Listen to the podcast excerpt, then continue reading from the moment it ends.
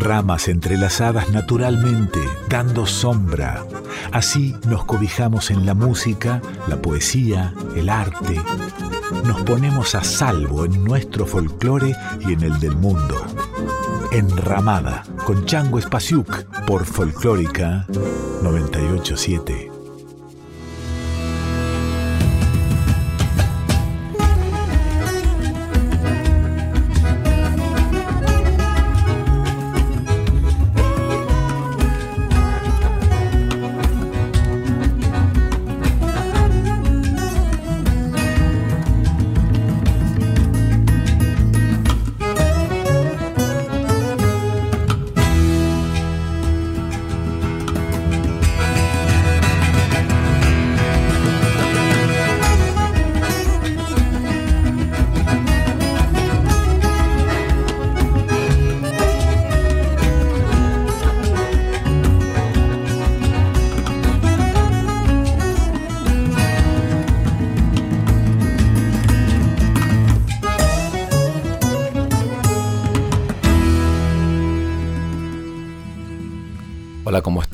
Esto es Enramada, estamos en Nacional Folclórica y en el programa de hoy le vamos a dedicar un tiempo a la música y a todo lo que hay alrededor de este instrumento increíble y maravilloso que es el violín.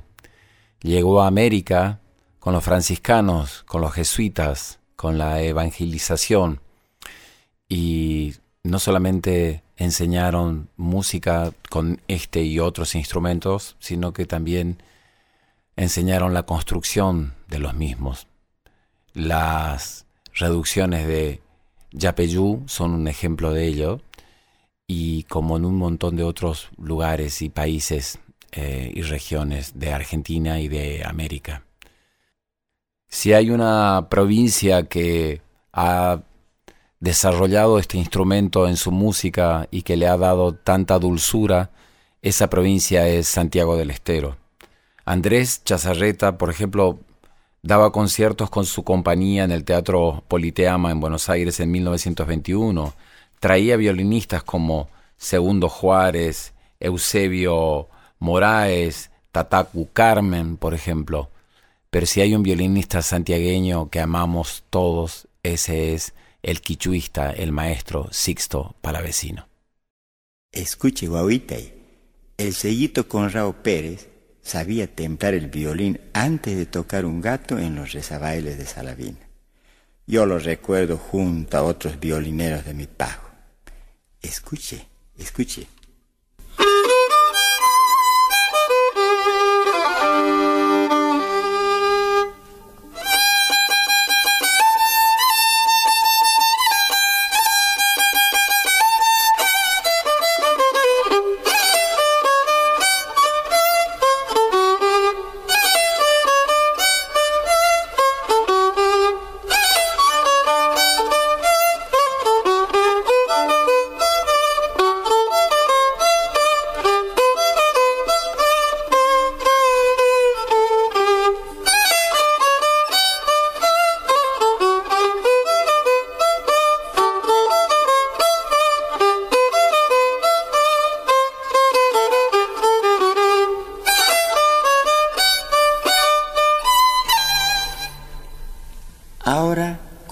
Guitarra y bombo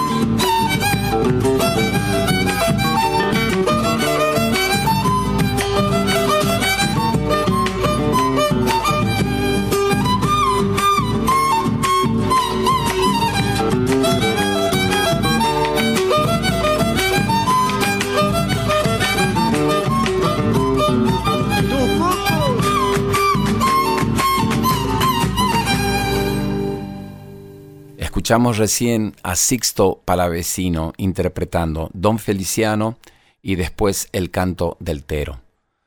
El violín mayor del Chaco salteño se llama el Negro Gómez. Cuando hacíamos pequeños universos, lo visitamos y tuvimos una charla muy hermosa, de aquí un fragmento de ese encuentro.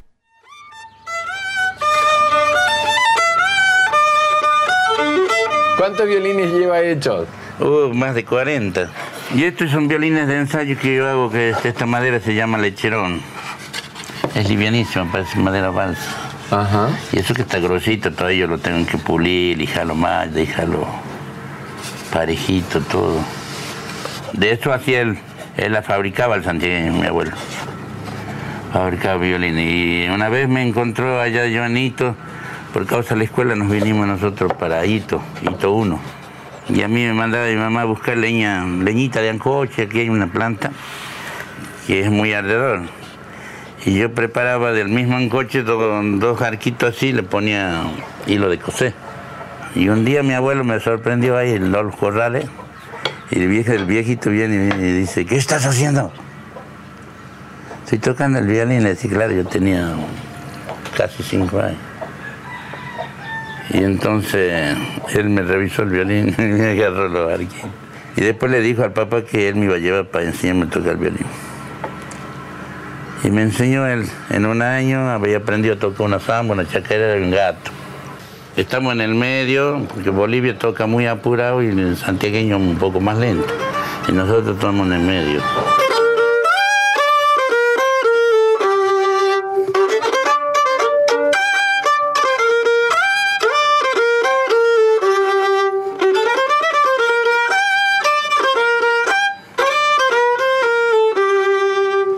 Ejemplo, para el niño Dios, cuando el abuelo lo sacaba todos los 24, le hacía la fiesta. Yo le aprendí a él esta.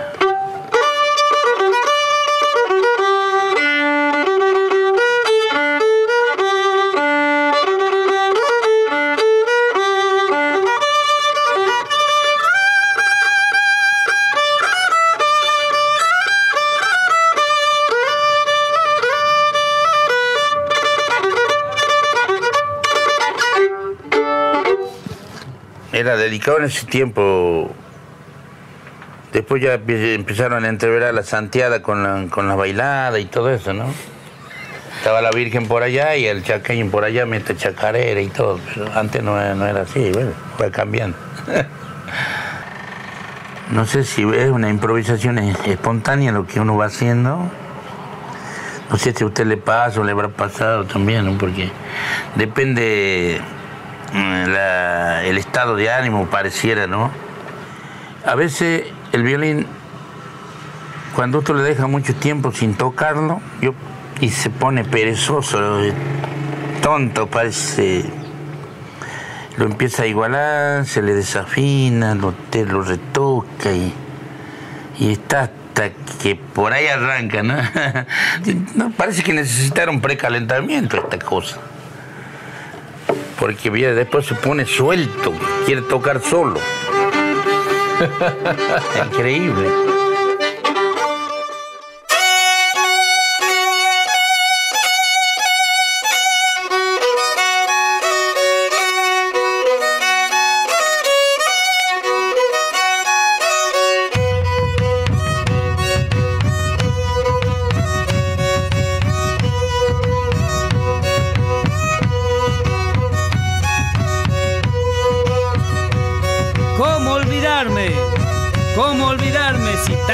Caminos he recorrido?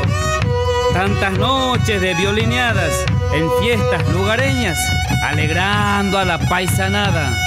Por más que el destino me lleve por otros rumbos, siempre estarás dentro de mi pecho. Por eso en este sencillo homenaje quiero volver a vos en melodías, enredado en las cuerdas de un violín y decirte, Chaco, Chaco salteño, querido. ¡Vamos con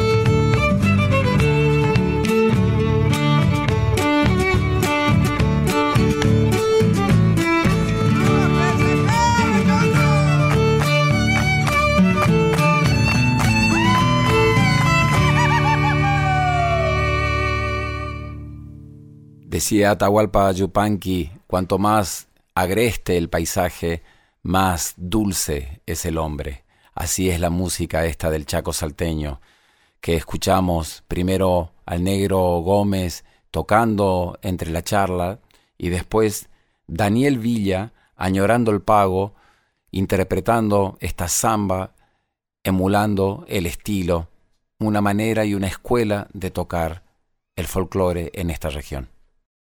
El violín en la ciudad, el violín en la ciudad de Buenos Aires, el violín en la Argentina, en especial en la ciudad de Buenos Aires, tuvo un gran desarrollo a partir de las dos guerras mundiales, donde una gran cantidad de músicos europeos emigraron a nuestro país y algunos de ellos, además de ser excelentes músicos, también dedicaron su vida a la enseñanza del instrumento y de la construcción y le dieron una gran base muy sólida en el aprendizaje de este instrumento.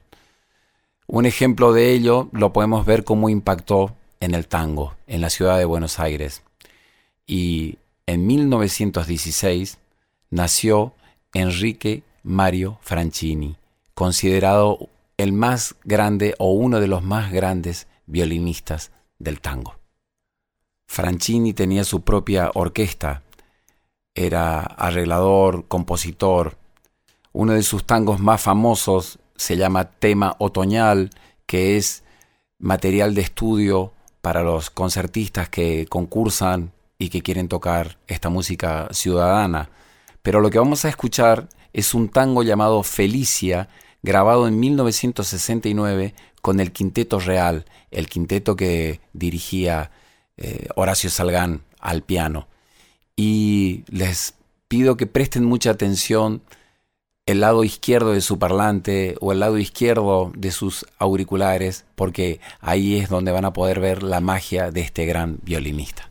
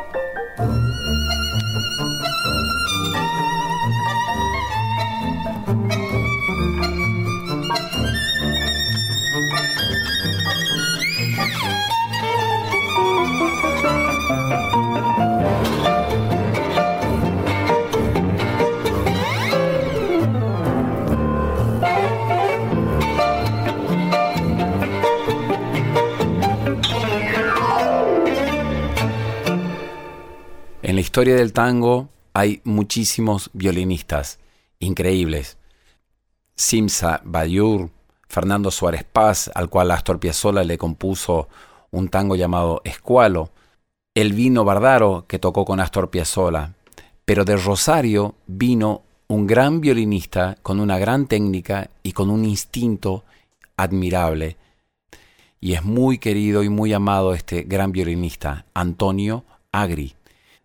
Hay una historia muy bella que gira alrededor de la vida de Antonio Agri.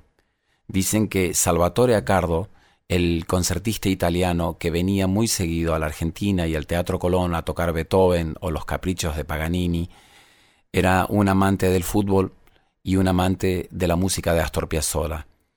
En 1972, Salvatore Accardo, después de dar un concierto en el Teatro Colón, fue a Michelangelo a escuchar a Astor Piazzolla y a Antonio Agri. Eh, su admiración era enorme y a la hora de despedirse dice Antonio Agri, me tengo que ir temprano, no me puedo quedar más charlando con usted porque mañana grabamos con Astor Piazzolla en Ion un disco nuevo.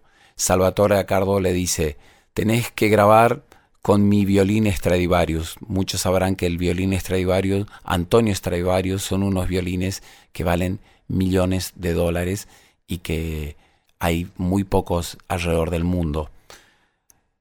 Salvatore Accardo le presta este violín que la historia no se sabe si esa misma noche se lleva el violín a Aedo, donde vivía Antonio Agri, o si al día siguiente, muy temprano, en su Citroën 3CB, Antonio Agri pasa a buscar por el hotel eh, el violín. Y dice su hijo, Pablo Agri, que también es violinista, que Antonio Agri frenaba en todas las esquinas, miraba y tenía un terror tremendo de que lo choquen con el violín Stradivarius adentro de su Citroën 13B. Llegó a Lyon y grabó dos tangos con Astor Piazzolla. Verano porteño y Bardarito, un tango que Astor compuso para Elvino Bardaro, quien fue violinista de él durante mucho tiempo. Lo que cuenta Agri y también lo vuelve a refrescar en nuestra memoria su hijo Pablo Agri es que Salvatore Accardo le pidió que no haga ni las chicharras ni los efectos típicos de la música de Astor Piazzolla. Entonces Antonio Agri esos efectos, esas chicharras, no las hizo con el violín Stradivarius, después lo hizo con otros violines.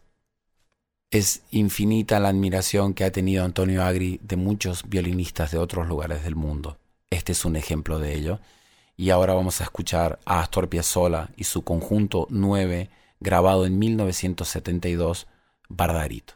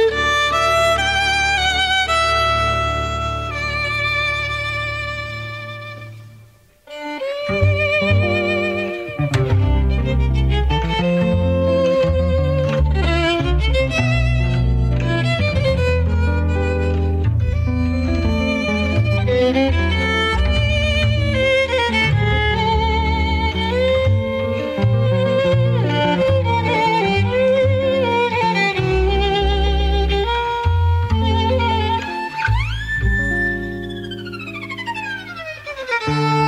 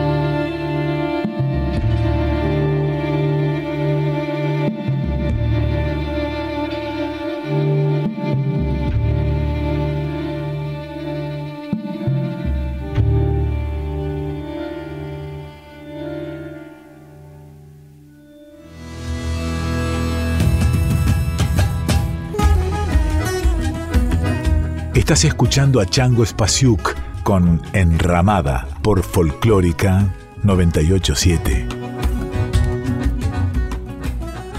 Rafael Gintoli nació en Buenos Aires. Es un concertista de violín que ha tocado con una gran cantidad de orquestas alrededor de todo el mundo. Ha estrenado conciertos de violín y con la misma pasión que toca, enseña. Empecé a estudiar el violín a los siete años un poco casualmente, porque en mi casa mi tía Elena era soprano de coloratura y cerca había un, eh, profesor de la Orquesta Sinfónica Nacional, que era vecino nuestro, y ellos eran amigos y, bueno, yo siempre miraba el violín, me gustaba que venía este hombre con el violín. Y em, empecé a estudiar con él, después ingresé en el Conservatorio Municipal, luego tuve otros maestros como eh, Pelaya, Carfi o Bayur, acá en Argentina, eh, y concomitantemente estudiaba piano con Antonio de Raco. Sí, eh, que era un instrumento que me apasionaba muchísimo. Y cuando, cuando, cuando empiezan los, muy jóvenes a estudiar, ¿empiezan por un compositor en especial? ¿Hay otro compositor para otro momento? ¿O es relativo? No, eso es relativo. Pasa que hay compositores que son intrínsecamente difíciles más que en la forma técnica de abarcarlos, en la forma interpretativa. Una cosa tan banal que tocan todos los chicos, por ejemplo, las sonatinas de Schubert. Pero después tocar las sonatinas de Schubert, pensando y ubicándose en la Viena de esa época, en lo que sucedía en la calle, porque él no estaba metido adentro de, de una corte como fue su antecesor Haydn, él vivía en la calle, se emborrachaba, eh, estaba con sus amigos, eh, todo lo que escuchaba lo copiaba este, y luego hacía su música. No es solamente el estudio técnico de cómo van los dedos. No, eso es parte de, una cosa, eso es parte de una formación.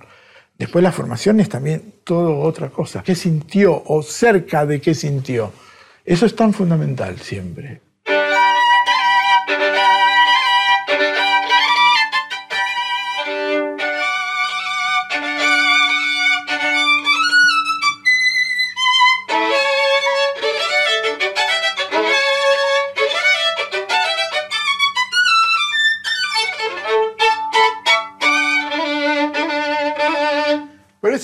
¡Oh! ¡Qué corazón, Dios mío! Si vos tomás una cosa como baja.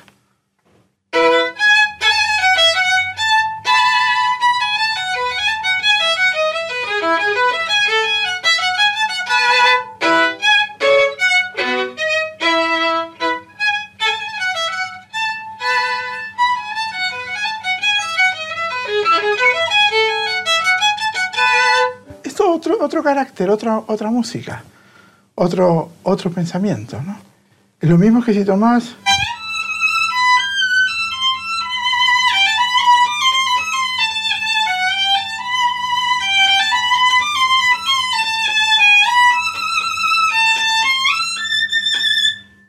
Es todo el mundo de Mendelssohn, todo ese mundo, ¿cómo te puedo decir? Con tanta ansia de vivir sabiendo que tenemos poca vida por delante. Él sabía muy bien que iba a morir del corazón muy rápidamente, porque a su hermana le había pasado lo mismo, porque ancestralmente había pasado todo eso en su familia, y él ya lo tenía muy en claro. Es el lugar, la connotación sociopolítica, eh, si uno quiere decirlo, y la forma lingüística donde fueron creadas las obras. Eso para mí es algo que marca una obra. En la música clásica o en la música de cámara hay muchos violinistas. Ricardo Odnoposov, Julián Oleski, Ana y Nicolás Chumachenko, Leon Spierer, Fernando Asaj.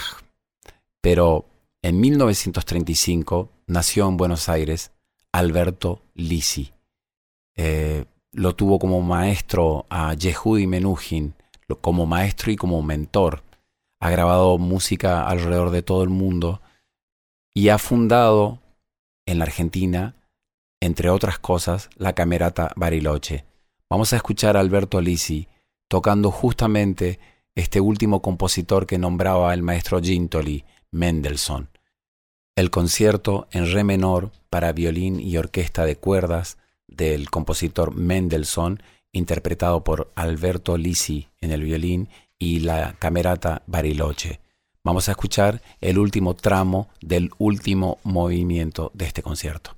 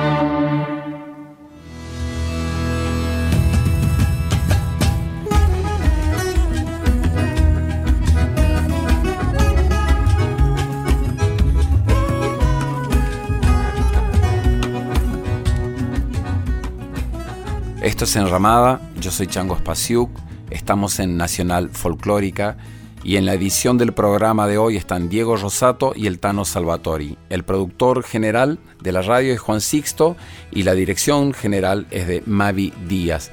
La productora del programa es Rita Medina y el día de hoy le hemos dedicado al violín.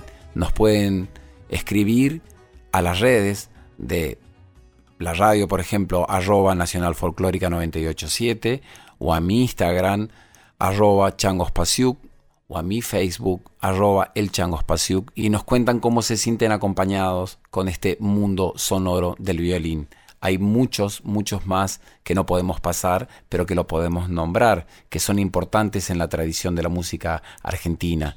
Ramiro Gallo, Pablo López, Manfredo Kramer, Fernando Matos, Víctor Renaudó, concertistas como Lucía Luque, los alumnos del maestro Gintoli, por ejemplo, Pilar Policano o Javier Inchausti, Pablo Agri, Vicente Cidade, Néstor Garnica, Peteco Carabajal, que toca el violín, y muchos más.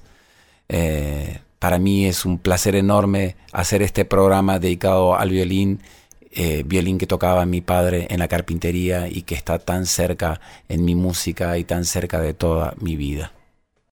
Lo bueno de los tiempos de hoy es que pasan cosas imposibles de imaginarnos hace 20 o 30 o 40 años atrás. El concertista de violín de Santiago del Estero, Pablo Farhat, estrenó un concierto eh, con la Orquesta Sinfónica de Rosario en el Teatro El Círculo y de bis de este concierto no ha tocado ni Bach, ni Paganini, ni Schubert, ni Beethoven. Lo más bello para mí es que de bis lo que interpreta es un homenaje a los hermanos Ábalos, con la chacarera del Miski Mayu, tocando el violín, cantando como lo hacía Sixto, y es una manera muy bella de cerrar ese concierto en vivo en el Teatro El Círculo, Pablo Farhat.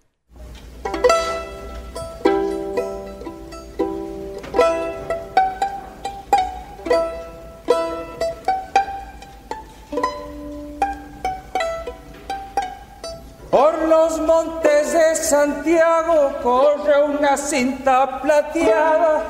Esos campos que atraviesa parece que se adornara.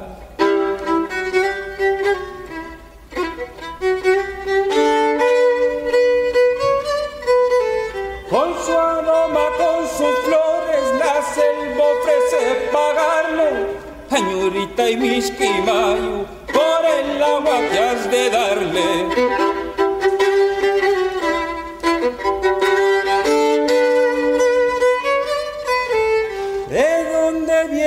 Agüita que parece tan cansada? De allácito desde lejos, desde las cumbres nevadas, chacarera ribereña, chacarera del río dulce, que nos falte una guitarra y un buen cuello que te pulse.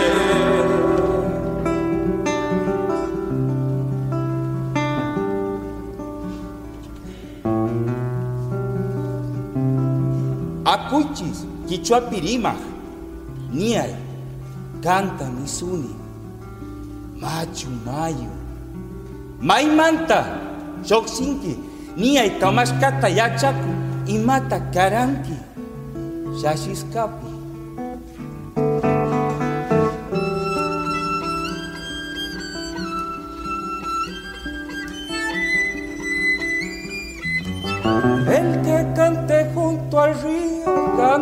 Siempre a media voz. Así cantan los zorzales, será porque así es mejor.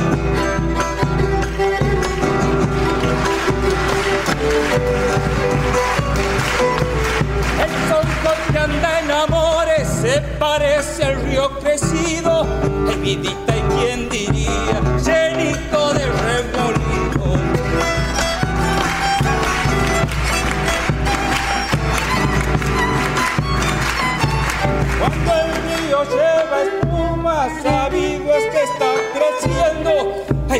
vidita y quien pudiera saber si me andas queriendo. Chacarera ribereña, chacarera del dulce, que no falte una guitarra, un buen cuello que te pulse.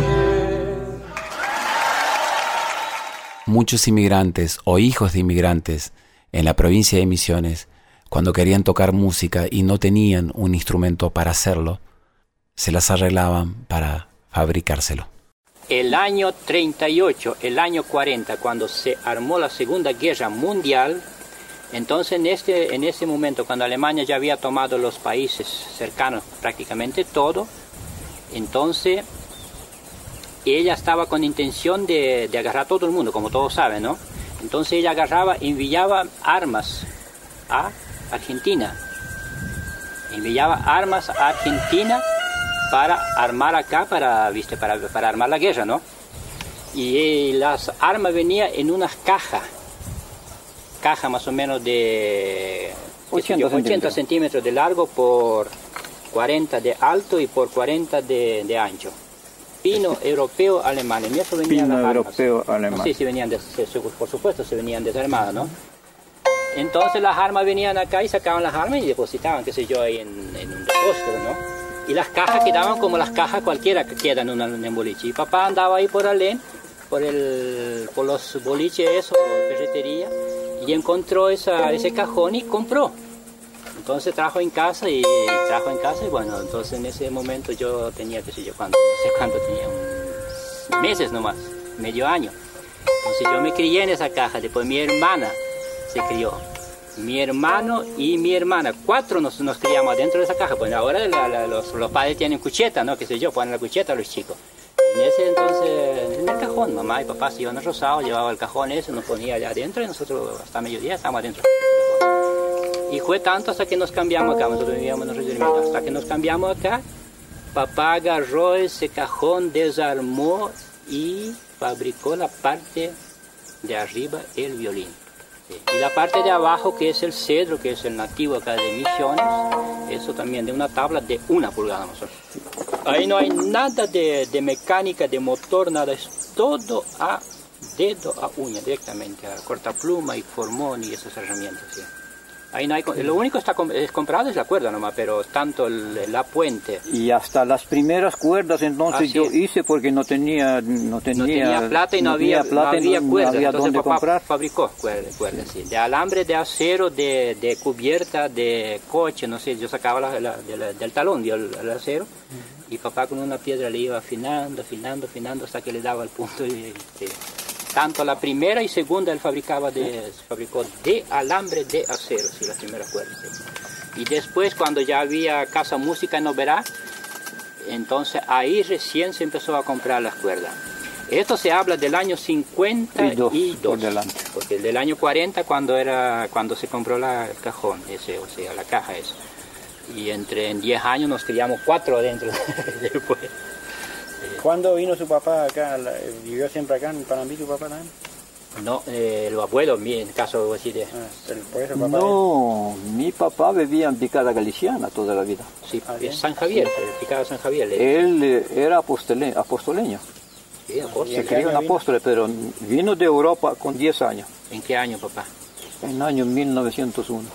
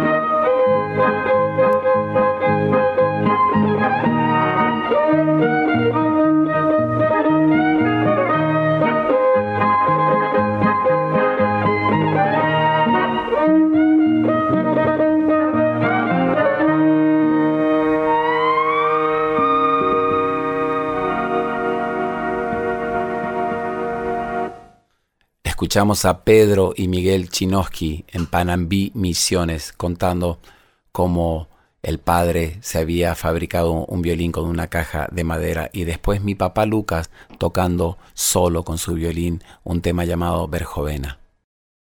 Lorenzo Benítez es un cacique en Buya guaraní que los que han viajado por la provincia de Misiones lo han visto en la ciudad de Posadas tocando en la calle o en las ruinas de San Ignacio o en Iguazú tocando en la calle y es el claro ejemplo de cómo ese violín que trajo el jesuita arraigó en el pueblo Embuyá y arraigó en el pueblo criollo de la región del nordeste de Argentina. Él nos da un ejemplo de cómo suena ese violín mucho más grave, tocado de una manera muy rústica, una polca llamada 18 de octubre. Mi nombre es Lorenzo Benítez, pero todos me dicen geniolito nomás, Yaguareté geniolito.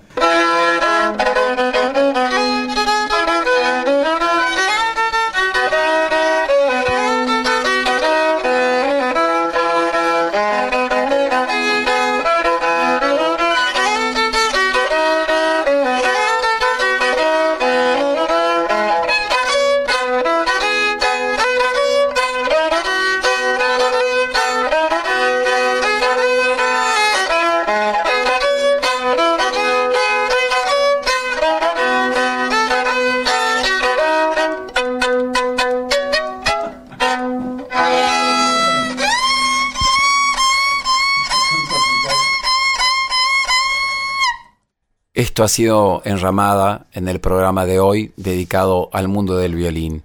Nos despedimos con el maestro Gintoli haciendo una cadencia y después la fuga de la suite del Nordeste grabada en vivo en el Teatro Colón. Un abrazo enorme para todos.